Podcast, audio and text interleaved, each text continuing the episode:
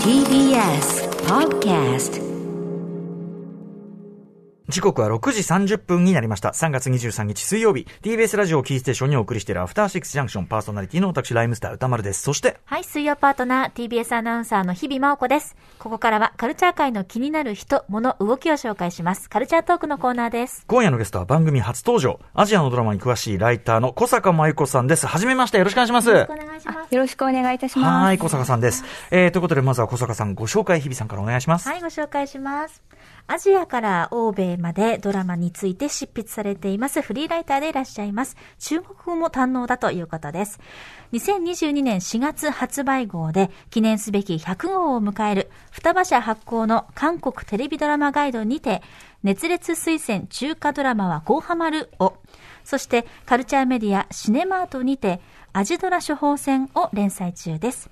また、ピア発行の月刊スカパーでは、海外ドラマのページを執筆していらっしゃいます。はい、ということで、改めて小坂さん、よろしくお願いします。よろしくお願いします。よろしくお願いします。あのですね、私、歌丸、まあ、恥ずかしながら毎週ね、こう、なんか、劇場かかってる映画についてくちゃべるみたいなやってますけども、あの、中国映画、近年、あの、何個か取り上げることもあるけど、それでも、まあ、決して詳しいとは言い難い。まして、えー中国産ドラマとなると、もう、全くもっての、門外観なんですけど、今、中国ドラマ界っていうのは、やっぱり映画と同じく盛り上がってきてるんでしょうか？そうですね。とっても盛り上がっていますね。えっと、中国では年間で、まあ、ドラマも多くの本数が制作されていまして、はい。もうエンタメ界もあの中国は景気が良いので、うんうんドラマへの投資額もすごいんですね。はい、はい。だからあの制作費ももうハリウッドレベルでうんうん。100億を超えるええ制作費のドラマもあるんです。へえ、そうなんだ。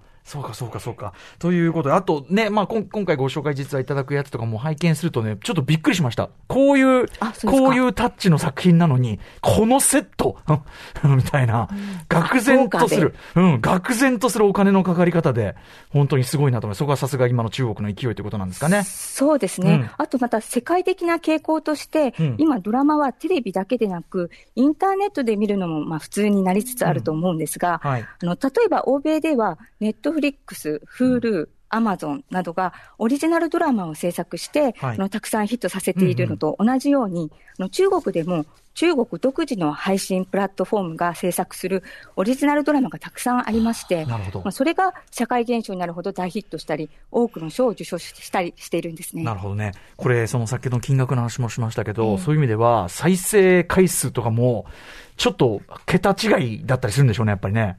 そうですね。まあ、もちろん、あの、国民の数が多いねというのもあるんですけれども、本当にもう何十億、100億とか、再生数とかいってしまうんですね。はい。えー、そんな盛り上がっている中国ドラマの中でも、えー、昨年中国で65億回再生された大ヒットドラマが日本初上陸上陸ということなんですね。はい。えー4月4日月曜日から CS 放送チャンネル銀河で日本初放送となる税制、婿殿は天才作詞という中国ドラマについて、中国ドラマの初心者さんにもおすすめなポイントをお話ししたいと思います。はい。小坂さんよろしくお願いします。します。After Six Junction. 生放送でお送りしていますアフターシックスジャンクション。今夜は CS 放送チャンネル銀河とのオフィシャルコラボ企画。うん。アジアのドラマに詳しいライターの小坂真由子さんに4月4日から日本初放送となります中国ドラマ税制婿殿は天才作詞の魅力についてご紹介いただきます。はい。えー、ということで、まあ私、歌丸もですね、先ほども言いましたけど、中国映映画でさえそこまで詳しいわけじゃない。まあ香港映画とかまた別ですけど、はい。あの、中国最近の映画とかそこまで詳しいわけじゃない。日比さん、ドラマともなると私全然わかんないですけど、どうですか？お恥ずかしながら私も全く触れてきておりませんで、はいあの、祖母が何らかの中国ドラマにすっごくハマってて、これが面白いんだ面白いんだって、うんおそらくチャンネル銀河さんで放送されたものだと思うんです。ただ、そのタイトルを私はうっかり聞きそびれちゃったんですけおど。うん。かなりハマってました。でもそれぐらい面白いっていう、すごいスケールだっていうことは聞いております。なるほど。はい。ということで、えー、まあ、本当にほぼ門外漢の我々に、小坂さんよろしくお願いします。ああ、いえ、こちらこそよろしくお願いします。そのレベルかという感じで、よろしくお願いします。はい。ということで、中国ドラマ初心者にも我々におすすめな、えー、作品、この税制ですね。はいえー、おすすめポイントをまず言ってみましょう。はい。時代劇と見せかけて、まさかの異世界転生コメディ。はい。ということで、小坂さん。はい。あの、まず我々その、税制、税肉の税に向こうと書いて税制なんですね。この言葉自体にあんまり馴染みがないんですけど、これどんな意味なんでしょえこれは、あの、中国語で入り婿、婿養子のことですね。ううんうん。えっと、あと、この税肉の税ですけれども、うんはいはい。あの、七草、余分という意味もあります。はあはえっと、中国では、あの、古代の戦国時代に、あの、男性の世帯主単位で税金が徴収されたんですけれども、うんうん。この婿養子だと税金を、あの払わなくて済んだんですね。その代わり、その婿養子という存在は罪人並みの悲惨な扱いを受けたということああで、そあの、現代の私たちが想像するよりもずっと、うんうんあの、昔の中国の婿養子さんっていうのは、ちょっと悲惨な境遇にあったう。そうなんです。言っちゃえばだからすごいマッチョな、まあ、家父長制のすごい強い状態の裏返しとして、ね、はいってことでしょうね。税制そうですね。もう、どうぞ、どん底から始まって、こう、リベンジしていくという感じですね。税制。だからちょ、ちょっとこう、すごいこう、ひどい呼び方だね。余計な、余計無効みたいなね。無駄無効みたいな。なるほど。みたいな感じなんだ。立場からちょっと辛い。これは、えっ、と、原作があるんですね、税制は。そうですね。あの、人気のオンライン小説をドラマ化した作品になります。うん。はいはい。やっぱオンライン小説。で、えっ、と、時代劇なんですよね。あ、そうなんです。うんえっ、とですね、あのーこれ、えっ、と、現代の知識を持った主人公がうん、時代劇の世界に転生したらという設定の、はいはいまあちょっと異世界ライトノベル風の物語なんですね。異世界転生ものなんだ。なるほど。非常に日本のね、いろ皆さんにも馴染みがあるお話ではあるんだ。そうですね。うんうん。で、このドラマの始まり方はちょっと変わっていて面白いんです。はい。えっと、冒頭の舞台は時代劇なのに現代から始まうん、ります。そうなんですよね。うん。で、まず小説家が登場してきて、えもういきなり編集者に、あの、これまで書いてきたビジネス小説の連載を打ち切るから、うん流行りのコメディ小説を書けって言われるんですね。えうん。でも、小説家は長年自分が書いてきたビジネス小説の主人公がすごい、あの、気に入っていて思い入れがあるんです。うん。だから、彼をまた新しく書き始める時代劇コメディの主人公にしてしまうんですね。うんうん。えつまり、あの、現代のエリートビジネスマンのキャラクターが小説家によって、1000年ほど前の架空の時代劇の世界に送り込まれる。架空なんですね。ってうんうんはい。架空の時代劇の世界に送り込まれうんうる痛快コメディなんです。これだから僕実は第1話の頭見てて、今日お話伺うんで、あれ間違えたかなっていう、本当にしばらくは。そんぐらいの始まりですよね。はい、そうなんですよ。うんうん。なので、ちょっと、あの、ひねった、あのー時代劇になってますね。うんうん。でもね、あのーなんか現代の知識を持った主人公が過去に転生して、で、その知識を活かして、まあ活躍したり、いろんなお、あの、おかしなずっこけしたりみたいなの。まあ我々もし親しみがあるジャンルですもんね。そうですね。うんあの、後継者争いをする商売人のお家の婿養子になって、はいそれで、あの、現代のビジネス知識を駆使して、まあ、いろいろな困難に立ち向かっていくストーリーになります。うんうん、これあの、架空の、えっ、と、王朝時代っていうのが舞台だから、そういう意味でも、じ時代劇っていう時のその、なんていうの、ハードルの高さ？要するにその時代のこととか知らないとわかんないんじゃないかと、それもないわけですもんね。そうですね。全く、なんか歴史を知らない人でも、全然、あの、理解しやすく、あの、楽しめると思います。あそれは入りやすいですね。あの、主人公自体がわけわかんてなくて、周りの人にいろいろ説明を求めて回るという、便利な設定でもありますもんね。そうですね。もう、現代人の主人公がもう視聴者と同じ目線になってるので、はいもう日本人にとってもとても見やすいと思います。それこそ、その、なんていうか、ちょっとこう、男尊女卑的な、そういう体質みたいに対して、現代人の主人公が、ドン引きして、あな、なんなんだみたいな、なるみたいなのもね、やっぱ共感しやすいですもんね。そうなんです。で、あの、中国では今こういうちょっとコメディタッチの時代劇っていうのは流行ってまして、うんうんうんまあ日本でも今 NHK の大河ドラマで、鎌倉殿の13人とか放送されてますけれども、ああいうあえてちょっと現代的センスを注入したコメディ調の時代劇っていうことで。まあ、あの、外国人でもすんなり入れる世界観になってると思います。最初がね、出だしがものすごいハードな現代劇風に始まり、で、そうですねで、転生したら、ちょっとさっき言ったように、セットとか、ええ衣装とか、そのエキストラの数とか、半端ないのよ。へえ、え。なんなの？ラストエンペラーみたいな、そういう、そういうなんかススケールだから、で、あ、これはなんかこう、重々しいドラマが始まるのかなと思ったら、ものすごいライトなコメディが始まるから、なんか、なんか贅沢です。これまさに贅沢っていうか、贅な感じがしました、すごく。そうですね。なんか私もだいぶ中国ドラマを見慣れちゃっているので、ええもう、あのーちょっと豪華なのがもう標準になっちゃってるんですけど。小高さん的には。そうなんだ。そう言われると、いや、それを言ったら本当に豪華なのはもうさらに豪華ですかあ、ら。うんうん、そうなんだね。これはまだライトな方なんすげえな。もう。はい。うん、でも非常にだからそういう意味で見やすいですね。入りやすい作りってことですね。そうですね冷。静ね。はい。ではでは、えー続いての我々も入りやすいおすすめポイントを伺っていきましょうか。二つ目。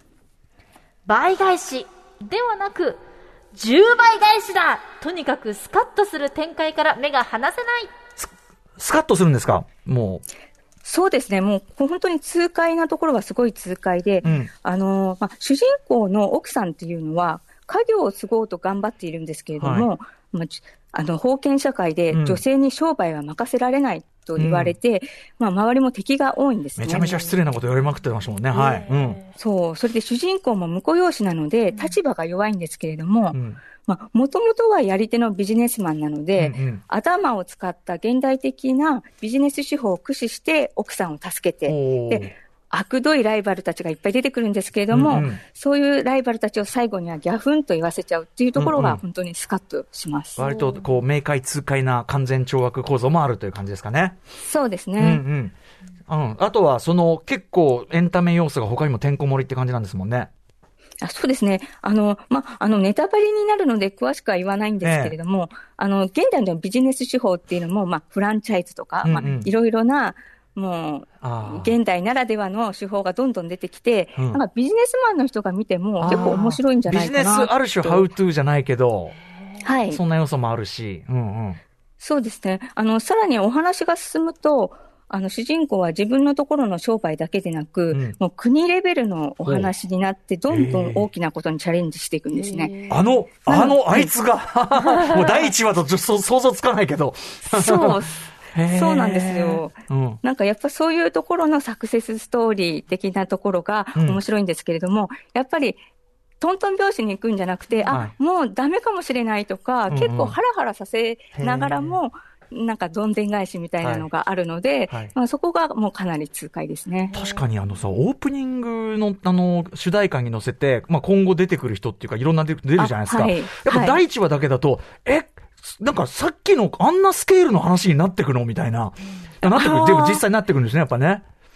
そうですね。うんうんなんか最初はね、一つのお家のね、は屋敷のお話みたいに見えるかもしれないんですけども、うんう本当どんどん国レベルの、あの、でかい話になってでかい話になってくるんですね。そして、あの頼りないあいつが、主人公がどんどんじゃあ、どんどんなんていうかでかくなっていくっていうか、ことでもあるんですね。まあ、そうですね。まあ、あとは、あの、これに関して、あの、奥さんもなかなかちょっと注目ポイントでして、あの、時代劇なんですけれども、奥さんがすごい現代的なヒロインで、あの、女性でも商売がしたい。はい私ならできるって頑張るキャラクターなんですね。はいだからそういうところが、あの、現代人にもすごく共感できますし、うんうんあと、この奥さんっていうのがすごいツンデレなところが可愛いキャラでもあるんですね。ほうほうほうで、主人公はあんな感じで、あの、仕事はできる男なんですけれども、まあちょっと恋愛に疎い感じですよね。意外とウブな感じで、なので二人が結婚した後に恋に落ちていくっていう、まあ夫婦のラブストーリーもありまして、はい。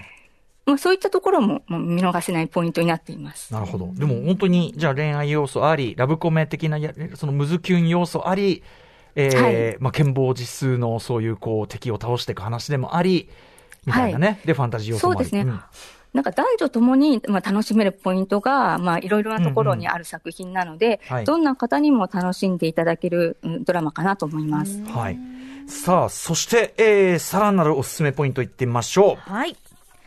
これからの中国エンタメ界を背負っていくであろう要チェックなキャストスタッフたち。ほう、そうなんだ。この税制というドラマ、制作者はどんなチームなんでしょえっ、と、2019年に中国で、まあ、これと同じく異世界ライトノベル風の時代劇として大ヒットした、計4年、あの、うん弁慶の慶に、あの、余裕の余に年と書いて、慶4年とはいいうドラマを制作したチームです。うんうん。で、監督は別の人なんですけれども、はいこの計4年を見た方がこのドラマを見たら、あの、設定やキャスティングなどで共通点があるので、まあそういうところに気づいて、まあ、あの、面白いっていうところもあるかもしれません。なるほど。なのであそうなんだ。ご興味ある方はぜひ、あの、同じくチャンネル銀河ではい、計4年も放送されるので、よろしければぜひ見てください。慶4年、慶応の慶にあまりの世に、えー、慶年でね、慶4年と。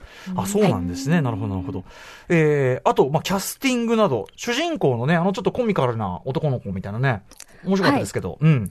そう、実は彼はですね、あの、ただの俳優ではなくてですね、グオ・チーリンという名前なんですが、はい。あの、現在26歳で、はい。あの、創生っていう相談の層に声と書く、うんうん。まあ、日本で言えば漫才のような話芸で、うん。まあ、落語のように師匠についてちゃんと修行する伝統芸能のはい。芸人さんとして有名な人なんです。これあの、こんにちは、私のお母さんの監督主演のジアリンさんがまさに創生のね、人でしたもんね。それで僕はい初めて知りました。あ、そうなんですね。そこはい出身、グオチーリンさんも。なるほど。うんはい、そうなんです。彼はお父さんが創生の大御所芸人で、まあ、二世芸人になるんですけれども、子供の頃から芸人として活動していて、で、今では普通のまあバラエティ番組に出演したり、はい。まあ、俳優として映画ドラマに出たりしているので、はい。もう若者にも知名度が高くて、まあ、人気のタレントさんですね。じゃあちょっとこうコミカルな演技みたいなものも得意ってことですもんね。そうですね。あと、やっぱり、あの、口がよく回るっていうんですかね。はいはい やっぱり、こう、話芸がうまいのでやっぱこう、落語、例えば日本で言えば落語家さんが、うんなんかそういう、なんか痛快な、あの、おしゃべりな、うんうん。なんか役をやってるような感じはいはい。ですね。そうか、口八丁手八丁のところもうまくできるっていうかね、ところでしょうね。はい、そうですね。そして、監督を務めてらっしゃる方、ドン・コウさんという方、この方どんな方なんでしょう、うん。えっと、今年36歳の若い監督さんなんですが、うんあの、これまで監督とプロデュース作品含めて、10作品以上もヒットドラマを手掛けている、うん。若き才能なんですね。はい。で、えっと、このドラマも2021年に史上最高記録をまあ出す大ヒットを記録して、あの、国内のアワードでも多数の賞を受賞しています。えで、この監督さん自体は、あの、時代劇以外にも、ミステリーや青春ものなどまあ、様々なジャンルの作品を撮れる、えっ、と、作、あの、監督なので、うんうんあの、今、すごい私自身もすごく注目している監督さんです。ー、ドン・コウさんね。はい。はい。今後もじゃあ名前を目にする機会がちょっと増えていくかもしれませんね。そうですね。うん。はいはい。ということで、ちょっとね、あのーもちろん中国映画界、その、あの、アート的なっていうのかな、そういうような作品だけじゃなくて、エンタメ映画とかも、最近ワーワーとかでもすごいやるようになって、そうねうん、あのーだんだん見れるようにはなってきてますけど、うんドラマも、そりゃそうだよね。そうですよね。そりゃそうだよね。このスケールをね、見ると、なんか満を持して放送っていう感じがいたしますね。と同時にあの先ほど言ったその「こんにちは私のお母さん」とかもそうだけど、こうなんかいい意味でこうベタっていうか間口はちゃんと広く作ってあって、うんうん。でもすごくこうなんていうかなちゃんとしたこう作劇っていうのかな、うんうんうんそういうのもちゃんとしてるみたいなところで、はい、あの中国ドラマ今後もちょっといろいろ見てみたいと思います。ありがとうございます小坂さんあ、いえいえ。はい。えー、ということで最後に税制、婿殿は天才作詞についての問い合わせ先などをアナウンスしておきましょう。はい、ここで CS 放送チャンネル銀河からのお知らせです。チャンネル銀河は歴史ドラマ、サスペンス、日本の歌を中心に日本初放送作品から話題の人気ドラマまで大人が楽しめる作品を全国のケーブルテレビやスカパーで放送しています。今日ご紹介しました税制、婿殿は天才作詞は CS 放送チャンネル銀河で4月4日の月曜日より日本初放送です。スカパーで1話、2話が無料放送となります。詳しい視聴方法はチャンネル銀河のウェブサイト、もしくはカスタマーセンター0120-945-666 0120-945-666までお電話ください。午前10時から夜8時まで受け付けております。はい。ということで、今回ね、このドラマ教えてね、いろいろご紹介いただきました。はい小坂さん。えー小坂さんご自身のお知らせなどあったらぜひお願いします。あ、はい。えっ、と、私が執筆に参加させていただいたムック、2022年見るべき中国時代劇ドラマが、えー現在中、全国書店にて発売中です。うんあともう一冊、あの、チャンツイイが連続ドラマに初主演した中国ドラマ、がありまして、はい常用譜運命の王妃なんですけれども、この公式ガイドブック上巻も3月31日に発売されます。いずれもピアからの発売です。あのー英語圏、欧米圏とかだと、その映画スターみたいな人がネットフリックスとかの、あとアマプラとかはいのドラマにガンガン進出したりとかしてますけど、はいチャンツィ出演ってなんかそういう流れもなんか感じますね。